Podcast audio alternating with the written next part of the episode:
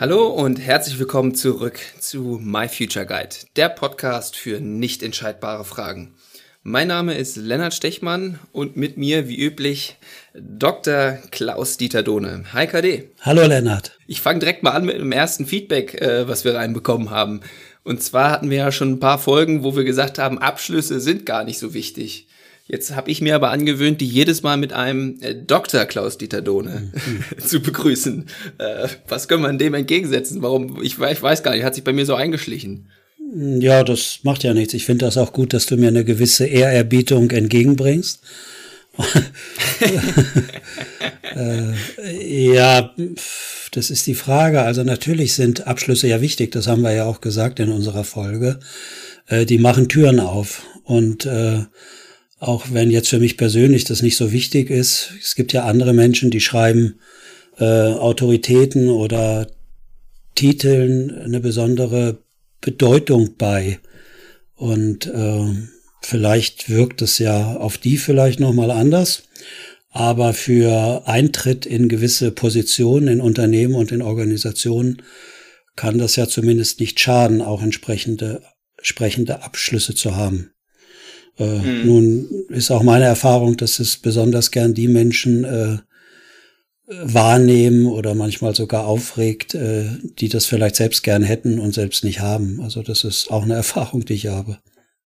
Ich, genau, ich wollte nämlich gerade fragen, war das denn also einmal wollte ich gerade fragen, welche Türen sich da für dich geöffnet haben, aber äh, was mich fast noch mehr interessiert ist, ist das denn auch durchweg positiv, wenn die Leute dieses äh, Doktor hören? Oder könnte es auch mal gut sein, wenn ich mal zum Beispiel nicht deinen Doktor betone, weil das vielleicht ja, auch was Negatives auslösen kann? Nee, ich selbst äh, halt verwende das ja gar nicht für mich. Also ich würde mich auch so nicht vorstellen. Aber ich weiß, dass es äh, für andere eine Bedeutung hat und für mich ganz persönlich hat es eine Bedeutung. Also mein Vater war äh, zumindest die letzten Jahre äh, seines Lebens im, in einem Konzern tätig. Und der hatte da mit Führungskräften äh, auf der Leitungsebene zu tun, die waren alle promoviert. Und ich kann mich noch an viele gemeinsame Mittagessen erinnern, wo der sich über die äh, weltfremden Promovierten äh, aufgeregt hat. Und, äh, und so würde ich das auch sehen. Manche würden dem eher auch sowas entgegensetzen wie, der hat von der Praxis keine Ahnung, der kann nur Theorie oder so. Ah ja, mhm. ja. Ähm, ja, hast du äh, sonst noch äh, Feedback zu unseren letzten Folgen erhalten? Ja, ich habe äh, Feedback erhalten. Also was äh, manche besonders nochmal angesprochen hat, war unser kleiner Exkurs über Hypnose und äh, innere Trancezustände oder wie wir es genannt haben, wie kreiere ich für mich einen inneren bewertungsfreien Raum, dass kurzzeitig so ein Kohärenzgefühl erlebbar wird, wo alles passt, wo alles stimmig ist, wo alles ruhig ist und wir einfach nur da sitzen können und sind sozusagen dann zeitlos im Augenblick unterwegs. Das hat einige äh, besonders nochmal angesprochen und ja. Ja, da hatten wir ja auch ähm, habe ich auch was zu bekommen, äh, teilweise wie Leute in ihren ja, inneren Trance oder in diesen Zustand kommen, den du gerade beschrieben hast. Da waren äh, Waldspaziergänge ganz oben äh, mit dabei, ähm, aber auch, wie wir es ja schon angedeutet haben, glaube ich, äh, Sport. Und ähm, ein, ein Ex-Kollege von mir aus dem Basketball äh, beschrieb auch diesen Trance-Zustand, den er, dass er den hat, so nach so einem Spiel, wenn er quasi alles da auf dem Feld gelassen hat und ähm, im besten Fall dann auch noch mit einem mit einem Sieg belohnt wurde und da ist äh, bei ihm immer Ruhe im Kopf und da kommen dann auch manchmal so äh, solche wichtigen Themen hoch, die vielleicht sonst nicht den Platz haben. Ja, erstmal das und dann kennen ja auch viele, dass man dann so eine Zeitverzerrung erlebt, also dass äh, viele Sportler kennen das dann, dass so nach einem wichtigen Wettkampf oder nach einem wichtigen Spiel äh, sie dann genau in diesem Zustand da liegen, meinetwegen zu Hause auf der Couch und dann durchleben die nochmal jede einzelne Spielsituation und ganz intensiv auf allen Sinneserlebniskanälen. Man sieht das Spiel, man äh, hat ein Gefühl parallel dazu, wie man sich da gefühlt hat, wie man äh, irgendetwas wahrgenommen hat, wie die Bewegung war, wie der Bewegungsablauf war, also die Motorik. Alles wird plötzlich ganz intensiv und zusammenhängend äh, innerlich erlebt. Ja, das kann ich äh, jetzt, wo du das sagst, äh, direkt unterschreiben, weil äh, das hatten wir immer damals, äh, als ich noch aktiver gespielt habe, ähm, hatten wir das, äh, kommt das immer oft in auf Auswärts, auf den Rückfahrten von Auswärtsfahrten zustande. Mhm. Äh, nach so einem Spiel, wenn dann alle im Bus sitzen und äh, da haben wir dann in der Regel auch wirklich das gesamte Spiel nochmal äh, durchgesprochen und da kam immer irgendwer, ah ja, und jetzt hier, ich erinnere mich gerade und äh, das äh, kann ich definitiv so unterschreiben. Ja. Wie das ja andere kennen, äh, wenn sie eine, wenn sie eine Prüfung hatten, die emotional ziemlich äh, fordernd war, dass sie dann mhm. danach hinterher in der Nacht sozusagen oder abends, wenn sie sich hinlegen ins Bett, durchleben sie die Prüfung auch noch mal ganz intensiv, sehen die Situation mhm. vor der inneren Leinwand ganz genau und wissen dann noch mal genau, was sie da hätten eigentlich sagen sollen oder antworten sollen oder hinschreiben müssen, was ihnen dann vielleicht in der Situation nicht äh, zugänglich war an Wissen. Ja, ja. Ja, das, das kenne ich auch noch aus meinen Uni-Zeiten. Mhm. ähm, ja, ansonsten hat mich noch ein Feedback äh, erreicht, das wird dich bestimmt ganz äh, besonders freuen. Und zwar ähm, habe ich da eine Nachricht bekommen, dass das ähm, Fallbeispiel ziemlich gut ankam mhm. ähm, von dir, was du da letztes Mal mitgebracht hast äh, zum Architekten. Äh, zum einen, weil das äh, inhaltlich wohl spannend war und man da auch ähm, sich ja teilweise ein bisschen hineinversetzen konnte. Ähm, aber auch zum anderen, äh, und das, deswegen sage ich, dass dich das vielleicht freut, äh, dass sie gesagt haben, ja, da kam ja die, äh, die, die Kompetenz von dir nochmal so schön rüber, wie du auf, auf Dinge blickst und ähm, also wie deine Reaktionen dann in dem Fallbeispiel waren. Das hat äh, wohl nochmal deutlich äh, Eindruck äh, mhm. geschindet, geschunden. Ja, du weißt, was ich meine. Ja, Eindruck gemacht. Genau, das wollte ich sagen. Ja, kannst du das ein bisschen äh, genauer nochmal formulieren, was die Person da meinte? Also ich habe es so verstanden, dass ähm, die diese grundsätzliche Haltung von dir da nicht direkt auf eine also Lösung anzubieten. Also ich krieg's jetzt nicht mehr ganz zusammen äh, aus dem Fallbeispiel, aber dass man jetzt zum Beispiel, dass du nicht gesagt hast, ja, ist doch ganz klar, äh, Architektenjob ist nichts für dich, du musst auswandern und Tennis spielen, mhm. äh, quasi hier direkt die Lösung zur Verfügung geben, dass dann, sondern dass das aus dem Klienten, sage ich mal, selbst herauskommen sollte. Okay. Ist ein bisschen besser ja, ja. verständlich, was ich meine oder was gemeint war? Ja. Ich verstehe, was du meinst. Mhm. Genau, das, das kam ganz gut an und ähm, ja, ich glaube, das war also so was so Feedback angeht, ist zumindest ist, ist zumindest das am meisten bei mir hängen geblieben. Hast hast du noch was?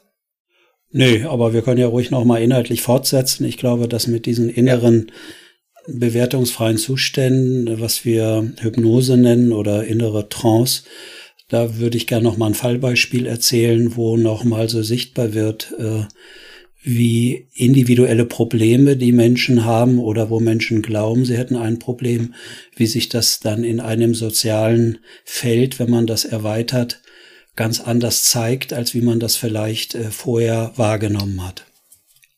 Ja, ich finde, das klingt hochspannend und mhm. äh, da äh, ziehe ich auch dann selber den, den Nutzen und sage, äh, fahre gerne fort. Ja, also äh, das hat mit Hypnose zu tun. Ich habe vor circa zwei Jahren habe ich in Rottweil äh, an der dortigen, äh, am dortigen Milton Erickson Institut einen Workshop gehabt für Beraterinnen und Berater, die sich äh, mit indirekten Kommunikationsmethoden haben ausbilden lassen von mir. Und ähm, da würde ich mal ganz kurz äh, einhaken. Milton Erickson, kannst du vielleicht äh, den Namen noch mal ganz kurz einordnen? Ja. Für Leute, die den noch nicht gehört haben. Ja, Milton Erickson ist ein amerikanischer Psychiater oder war einer, der ist jetzt schon lange tot.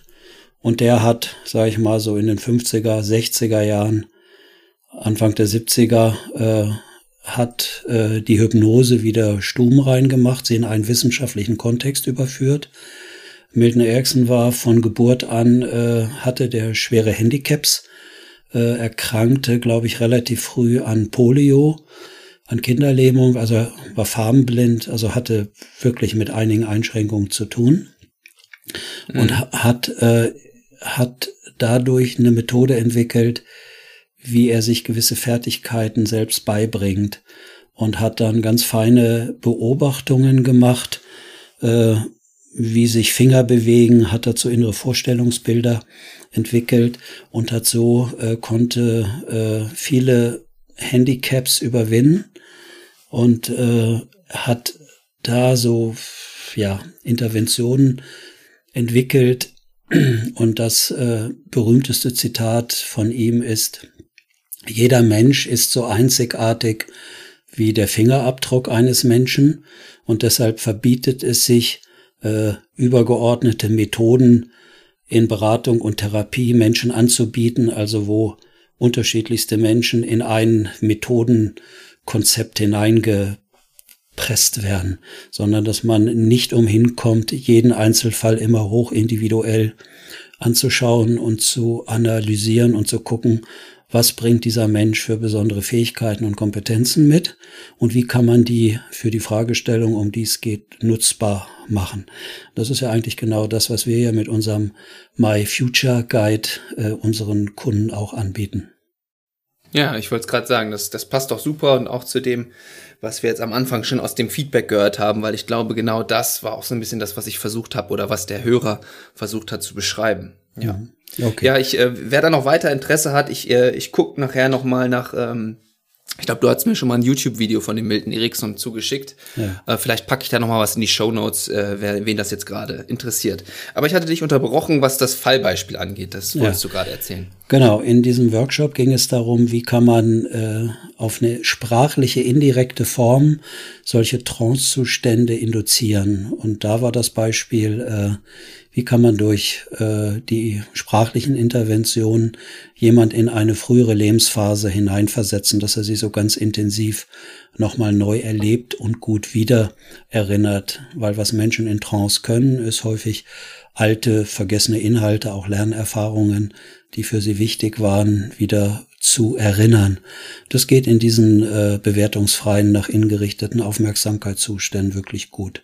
Ja, dann meldete sich für eine Live-Demonstration eine junge Frau im Vergleich zu mir und ähm, ich habe dann meine. Das heißt dann ja nichts. Nein, ich sage es jetzt extra noch nicht, weil das hat äh, das hat Wert. Ich will es erst nachher sagen, weil das Alter für nee, mich. Ich, wollte aufs Alter. Ach so, du bist du auch beim Alter. Ah, okay. Ja, ich habe das jetzt extra so formuliert, weil das Alter kriegt noch eine Rolle, was mir aber damals oh. nicht nicht im Workshop äh, aufgefallen war. Deswegen sage ich das. Ah, okay. Ähm, mhm. Ähm, also die stellte sich zur Verfügung und dann habe ich so ganz indirekte äh, Angebote gemacht, wie das. Ich kann es ja mal ähnlich machen, wie man das so macht, indirekt dass ich auf der Herfahrt eine, äh, eine Schulklasse im Zug gesehen habe, die einen Ausflug gemacht haben. Und das war ganz interessant, so zuzuschauen, wie die Kinder miteinander umgegangen sind, wie sie mit der, mit den beiden Lehrerinnen gesprochen haben äh, wie die ihren Platz da versucht haben zu finden. Die einen, die immer in Kontakt sein wollten mit der Lehrerin, anderen, denen das nicht so wichtig war, die sich eher von der Gruppe abgewendet haben und wo man so schön sehen konnte, wie die einerseits ringen um Aufmerksamkeit und äh, äh, wie das dann früher in der Schule war, äh, dass man dann wieder schnell Ordnung herstellen musste, wenn es an äh, gefährlichen Plätzen zuging, wie sie versucht haben, Überblick äh, zu behalten. Äh, manchmal in einem schrillen Befehlston, wenn einige nicht gehört haben. Also so würde man so indirekt was anbieten und die Hoffnung wäre, dass dann andere äh, auch in diese Zeit gehen, dass sie dann jetzt beim Zuhören äh, Erinnerungen kriegen, vielleicht aus ihrer Schulzeit. Ja, das ist, äh, ist dir bei mir jetzt gerade schon ganz gut geglückt. Mal gucken. Okay. Vielleicht ist es bei den Hörern auch so. Ja, also halt so in der Art. Ich glaube, es ist verständlich. Ja.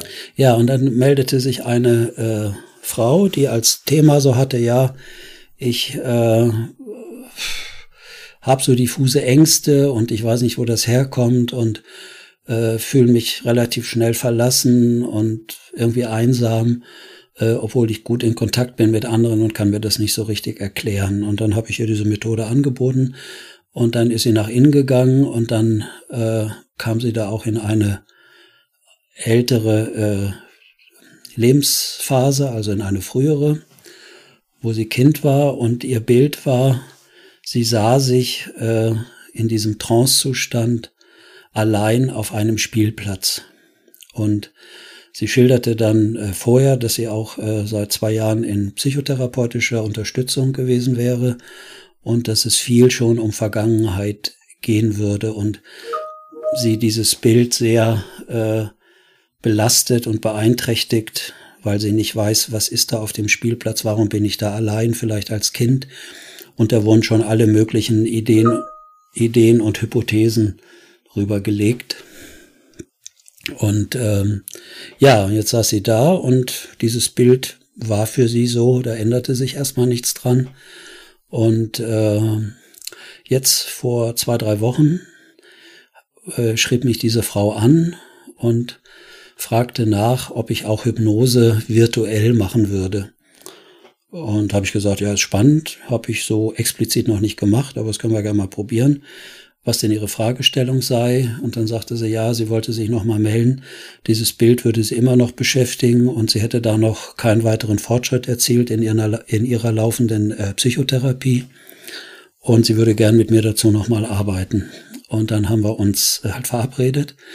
Und dann habe ich im Vorfeld so ein bisschen gefragt, so aktuell zur Situation. Und dann schilderte sie mir, als äh, Symptome, dass sie Angst hat vorm Verlassenwerden und dass das Auswirkungen auf ihre äh, bestehende Paarbeziehung hat, dass es da öfters äh, Unstimmigkeiten gäbe oder der Partner unzufrieden ist und dass sie eher zu viel von ihm haben möchte, was er scheinbar mhm. nicht scheinbar nicht geben kann. Und dann äh, bei diesem Vorgespräch habe ich sie nach ihrem Alter gefragt.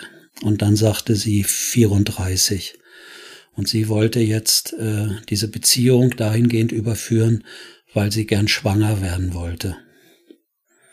Okay. Ist, dir, mhm. ist dir die Verbindung jetzt so ein bisschen nachvollziehbar zum Alter vorhin? Ja. ja. ja. Und, und dann habe ich das ganze äh, soziale Spielfeld mal mit ihr durchgesprochen und eruiert beispielsweise, was der, was der Partner macht. Also der Partner wohnte äh, nicht bei ihr, sondern der wohnte noch zu Hause in seinem Kinderzimmer, wie sie sagte. Der ist aber schon 38 oder 39 und schafft es nicht, seine Promotion seit neun oder zehn Jahren abzuschließen. Und sie würde immer hinter ihm her sitzen, sitzen und er käme irgendwie nicht zum Schluss, so dass er äh, sein eigenes Geld verdient und quasi mehr ins erwachsene Leben noch kommt. Und mhm. Nun habe ich gefragt, was der, äh, was ihr Partner für gute Gründe hat, seine äh, Dissertation nicht abzuschließen und zu beenden, sondern weiter als so ein als als Studierender quasi lebt, so wie sie das schilderte. Und dann sagte sie, ja, äh, der seine seine Mutter sei, ich weiß nicht mehr genau, vor circa zehn Jahren verstorben und äh, er wäre immer noch zu Hause, würde auch viel Zeit bei seinem, bei seinem Vater verbringen. Und das Zimmer, also sein altes Kinderzimmer, sei noch genauso eingerichtet wie damals, als seine Mutter verstorben sei. Und mhm. ja, und sie würde jetzt schwanger werden wollen und hätte jetzt aber Angst, äh, sozusagen Sorge, dass er das nicht abschließt. Und sie könnte ja auch Unterstützung gebrauchen, wenn sie dann schwanger wird, dass jemand äh, ihr gewisse Sachen abnimmt. Und, ja. und plötzlich bekam dann dieses Bild, dieses innere Bild bei ihr, wo sie so, so intrapsychisch oder nur in ihrer Person liegend Gründe gesucht hat, was bei ihr falsch war, plötzlich in dieser Arbeit, die wir jetzt äh, jüngst gemacht haben, eine neue Bedeutung dass sie plötzlich erkannte, das geht nicht um ein vergangenes Bild, dass sie allein auf dem Kinderspielplatz ist. Ihre Sorge ist, dass sie allein in der Zukunft, wenn das Kind da ist, auf dem Kinderspielplatz sitzt und niemand ist da, der ihr das Kind abnimmt und der ihr Unterstützung ähm, zur Verfügung ah. stellt und gibt. Ist das nachvollziehbar? Ja, ja, ja. Mhm. Also ein, ein, komplett anderer Fokus. Vorher wurde immer individuell bei ihr geguckt, wo sie falsch ist, wo sie Kindheitserfahrungen gemacht hat, äh, die diese Angst bei ihr bestätigen, äh, dass der ähm, Freund sie verlässt und so weiter. Da sah das Ganze anders aus. So. Mhm. Und äh, dann habe ich gefragt, ja, was war denn so das verbindende Paarmuster? Also was fanden sie beide wechselseitig attraktiv aneinander? Und dann sagte sie nur, ja, ähm, also ich hatte vorher gefragt, was sie gut kann, was sie glaubt, was sie gut kann, und sagte sie, sie kann gut äh, empathisch bei anderen Leuten sein und denen und denen helfen, weil mhm. sie, weil sie aus einer Familie kommt, wo äh, der Vater sich eher zurückgezogen hat und die Mutter die ganze Aufmerksamkeit äh, auf ihrem Bruder hatte, weil der Bruder auch mit einer Behinderung geboren ist und äh, sie da sehr stark auf den Bruder geguckt hat und sie eigentlich alles für sich alleine außerhalb der Familie ent entwickelt hat, aber immer sich sehr emotional verbunden gefühlt hat mit ihrem Vater. Und der hat sich aber eher zurückgezogen und konnte da sozusagen helfen. Spannenderweise hat sie sich jetzt mit ihrem Partner genau ähnliche Konstruktionen gesucht, sozusagen im Außen, der sich auch irgendwie zurückzieht und mit dem sie auch fast nicht mehr wie eine Partnerin spricht, sondern mit einer Erziehungsberechtigten, dass er doch endlich das Studium vollenden soll und dass er dies machen soll, also mehr äh, den Verpflichtungen eines erwachsenen Mannes nachkommt und nicht so lebt. Hat sie für sich diese Situation wiederhergestellt, dass sie dann genau entsprechend ihres Musters äh, Sicherheit gewinnen kann. Ja, genau. Sie hat dann für ihn was getan, hat sich eingefühlt, hatten so gute Gespräche und ist dann quasi über die Jahre zu so einer Art Nanny geworden oder zu so einer Nurse oder zu so einer Mentorin.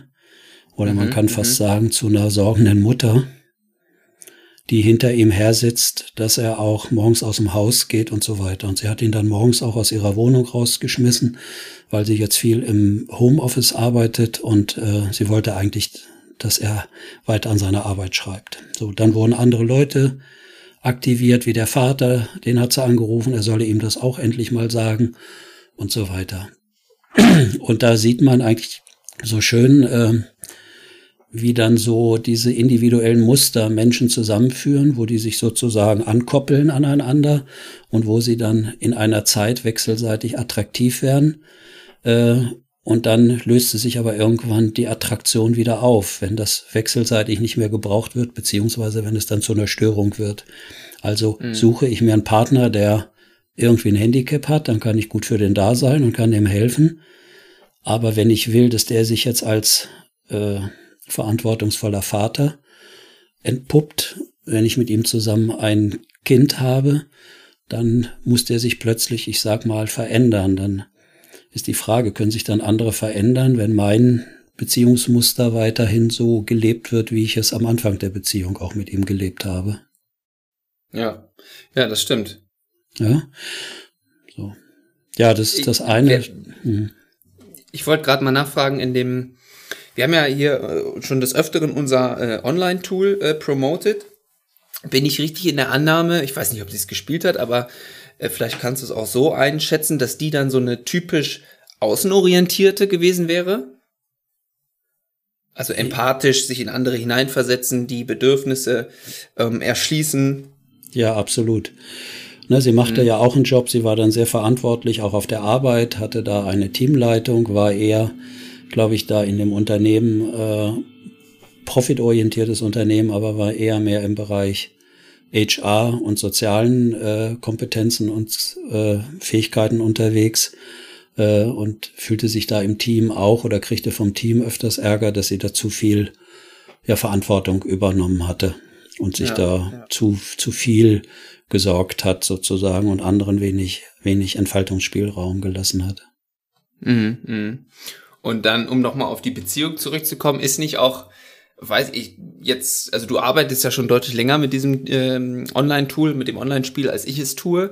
Aber was mir schon jetzt aufgefallen ist, dass äh, es durchaus öfter mal vorkommt, dass bei dieser Orientierung nach innen oder nach außen, die wir da ja unter anderem mit messen, dass insbesondere Paare da oft einen ziemlich entgegengesetzten eine ziemlich oft eine ziemlich entgegengesetzte Ausprägung haben. Würdest du das äh, auch so unterschreiben oder ist das nur ähm, ja jetzt von mir herbeigesehnt, dass es da irgendwie einen Zusammenhang gibt.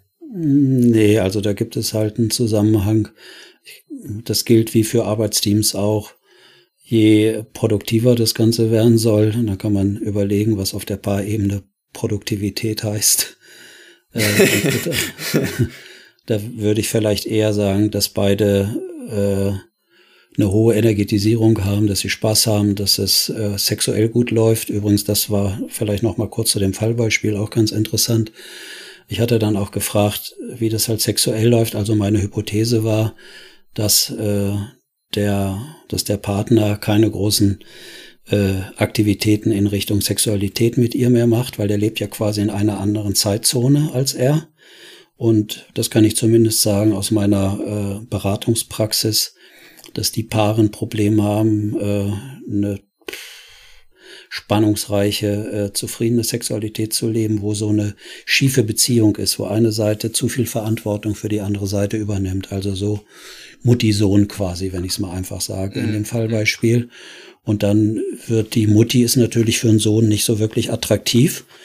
Und dann mhm. äh, sucht sich der Sohn in dem Falle als Partner andere Frauen, die dann zur Verfügung stehen, die in einer ähnlichen Zeitzone leben wie er, weil das dann wieder passt. Also da, wo man ja, noch, wo man noch keine Entscheidungen, ja, wo man noch keine Entscheidung fallen muss, fällen muss, leben wir jetzt zusammen, machen wir eine Familie oder Kind und so weiter. ja, ähm, also die Unterschiedlichkeit ist hilfreich. Die haben dann mehr Spannung, auch mehr Konflikte. Und dann gibt es Paare, die sind durchaus auch sehr ähnlich im Tool. Aber mhm. die haben, wie gesagt, mit zwei Phänomenen zu tun. Entweder bleiben die nicht so lange zusammen, weil die relativ viele, äh, viele Machtkämpfe haben. Mhm. Oder aber sie harmonieren gut miteinander. Dann wäre der Preis allerdings eher Verzicht auf Spannung, äh, äh, wildes, wildes Leben sozusagen miteinander, sondern man unterstützt sich gut, man harmonisiert, aber man könnte sagen, es ist halt auch ein bisschen langweilig miteinander. Mm, mm. Das ist okay. so, wie du ja dann immer mit deinen Freunden abends zusammen vom Fernseher sitzt den ganzen Abend und Chips isst, ne? So. Ja, ja, genau.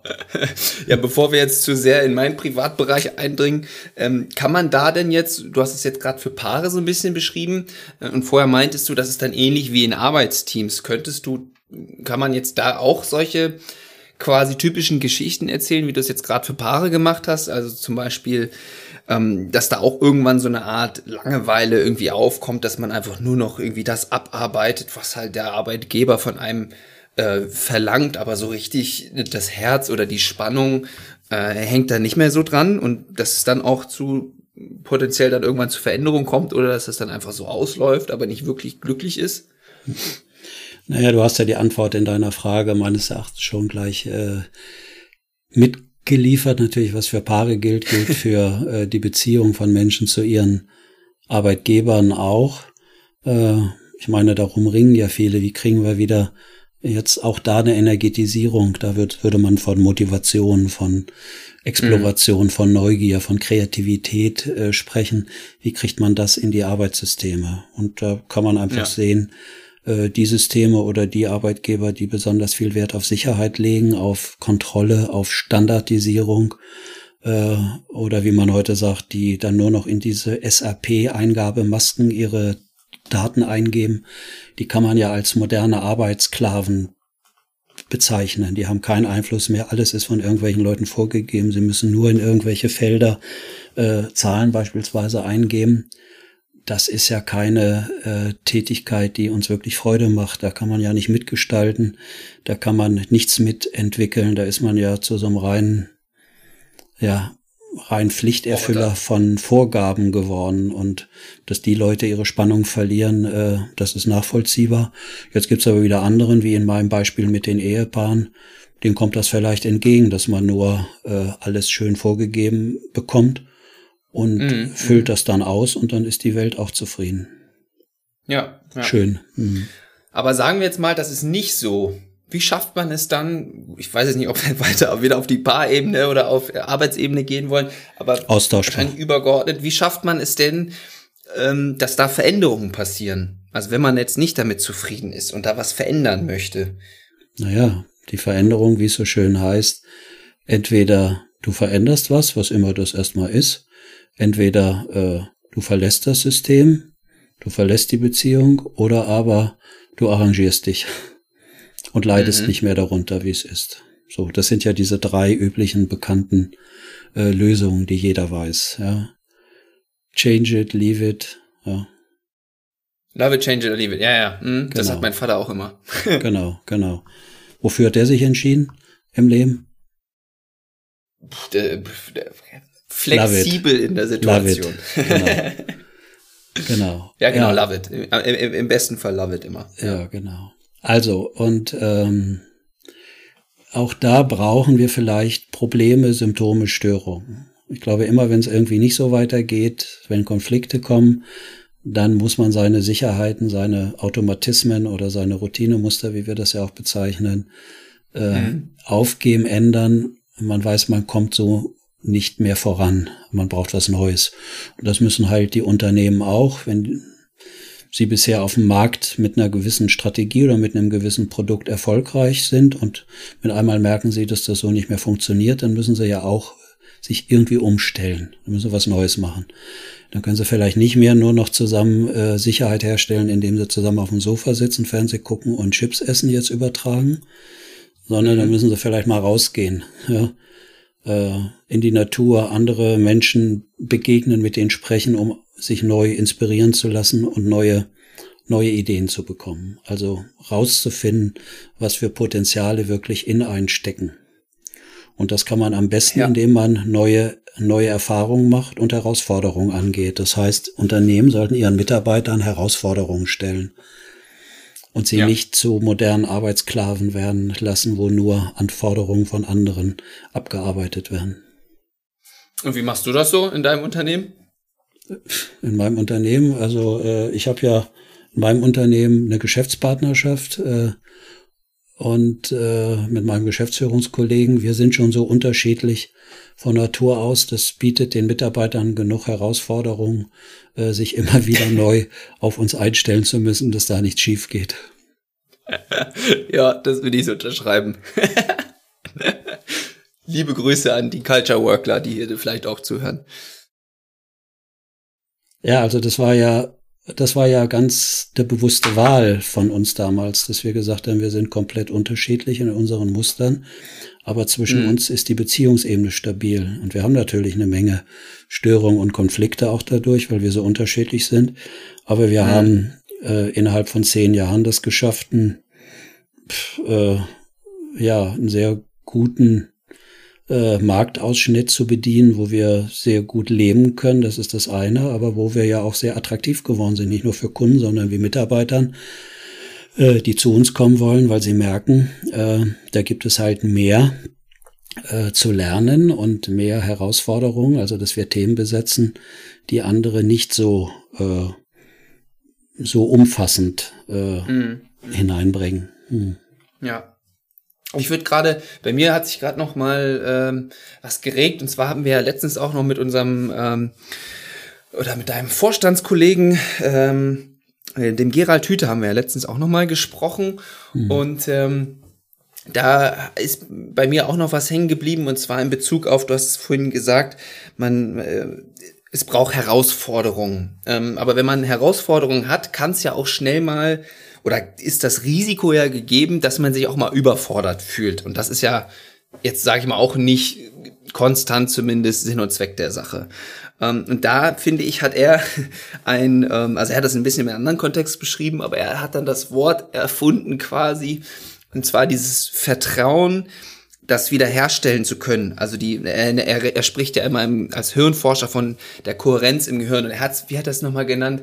Ähm, die, das, die Kohärenz Wiederherstellungskompetenz. Genau, genau. Ja, das fand ich ganz gut, dass man dieses innere Vertrauen darin hat, egal wie es jetzt gerade aussieht, ich schaffe das irgendwie, das wieder hinzukriegen, weil das ist ja letztendlich dann der Schlüssel doch, oder? Ja, letztendlich ist das Lernen. Also, dass du dir Herausforderungen vornimmst, dass du dir was zutraust, dass du was angehst und dann machst du Erfahrung, weil dann läuft alles nicht sicher. Dann weißt du auch nicht, wie mhm. es ausgeht. Das weißt du sowieso nie, aber manche haben so die Fiktion, dass sie, wenn sie immer vom Fernseher sitzen und Chips essen, dass das irgendwie genauso weitergeht wie bisher auch. Und mhm. ähm, wenn die sich dann aufmachen und gehen wieder raus und bauen da irgendwas oder machen irgendetwas, dann äh, setzen sie sich Situationen aus, wo sie kein, ähm, kein ausgebildetes, automatisiertes Lösungsmuster haben. Und dann muss man mhm. was Neues lernen. Und dann geht im Gehirn dieses Kohärenzgefühl verloren, da wo es passt, wo es halt stimmig ist. Und wenn es vom Fernseher mit Chipstüte ganz gut passt und sich was Stimmiges einstellt, dann verlieren mhm. sie, gehen sie raus, verlieren sie die Kohärenz. Und jetzt Lernerfahrungen sind, immer wieder neue Erfahrungen zu machen, aus den sogenannten Unruhezuständen, die wieder in ein kohärentes, also in ein stimmiges Gefühl zu überführen. Genau das ist damit gemeint. Und je öfters uns das im Leben gelungen ist, desto stärker bildet sich auch so die innere Überzeugung aus, egal was kommt, ich kann das. Ich krieg das mhm. irgendwie hin. Ich habe schon so viel geschafft im Leben. Ich, äh, ich habe schon so viele schwierige Situationen erlebt. Auch das kriege ich hin. Das bringt mich nicht um. Ich muss mich jetzt nicht zu sehr sorgen. Ich muss mich eher äh, kurzzeitig wieder beruhigen und besinnen und dann nochmal neu überlegen, was brauche ich jetzt, damit ich dieses Problem lösen kann. Ja. Ja. Schön formuliert, finde ich. ähm, ja, wie ist denn jetzt, jetzt äh, haben wir uns gerade hier so ein bisschen, ja, nicht verrannt, aber wir sind, äh, wir haben ja eigentlich angefangen mit deinem Fallbeispiel. Ähm, wie ist denn das jetzt dann äh, weitergegangen, hat mich jetzt gerade nochmal so interessiert. Ja, ja, äh, also erstmal waren ihr diese Zusammenhänge überhaupt nicht klar und ich, sie war dann auch sehr überrascht, dass ich ihr genau vorhersagen konnte, welche Sprachmuster sie ihrem Freund gegenüberbringt und wie der Freund reagiert, wann er mit Unwirschheit oder auch mal böse wird, wenn sie ihn dazu sehr zwingt, auf die Erwachsenenebene zu kommen, auf die, ja. auf die verantwortungsvolle Partnerschaftsseite. Und äh, ich habe ja dann empfohlen, obwohl ich ja immer vorsichtig bin mit Empfehlungen, also dass sie ihrem äh, Partner sagt, was sie erwartet und dass für sie die Zeit äh, drängt, also schwanger mhm. zu werden und ja.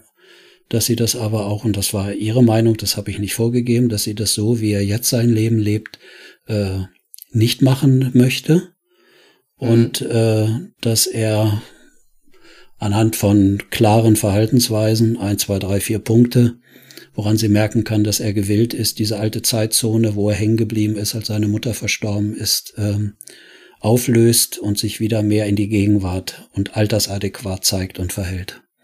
Und äh, sie war also erstmal ein bisschen verstört, weil sie nicht gedacht hatte, dass das so aktuell äh, eine wichtige Fragestellung für sie ist, weil sie guckte ja eher, wie gesagt, intrapsychisch bei sich in der Vergangenheit und hat da schon alle möglichen Sachen äh, probiert und ja, und ich weiß es noch nicht, aber sie wollte in jedem Fall ihren Freund fordern, weil sie, äh, so wie wir das Zukunftsszenario aufgemalt haben, entwickelt haben, so wollte sie unter keinen Umständen mit ihm schwanger werden.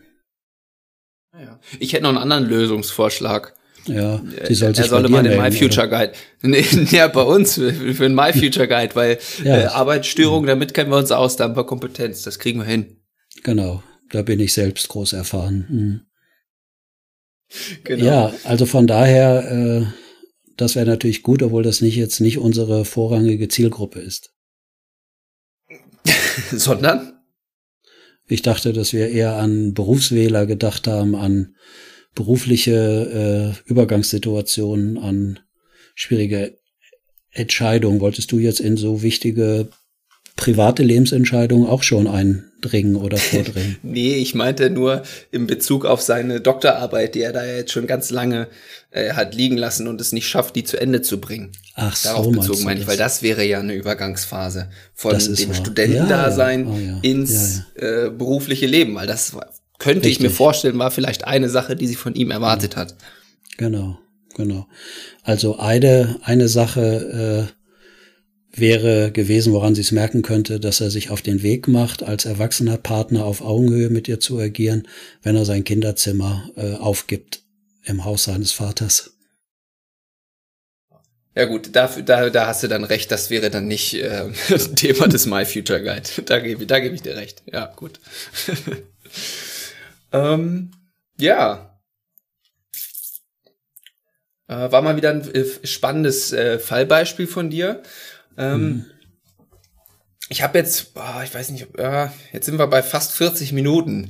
Ich überlege gerade, ob ich noch ein Fass aufmache oder ob ich, ob wir uns das fürs nächste Mal aufsparen. Was, was wäre denn in dem Fass drin? Ich bin ja immer für Fässer zu haben. ähm, ja, ich bin für jemanden, der jetzt vielleicht gerade so eine gewisse Unzufriedenheit irgendwie spürt, jetzt beruflich gesehen und überlegt, äh, mache ich jetzt, probiere ich jetzt mal den äh, My Future Guide äh, aus oder macht das jetzt für, also so, die Person hat ganz viele Themen im Kopf und ist irgendwie schon in so einem inneren Suchprozess.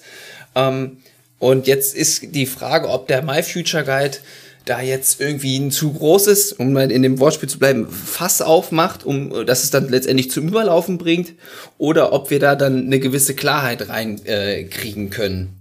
Und da äh, ist sie sich noch nicht so ganz sicher.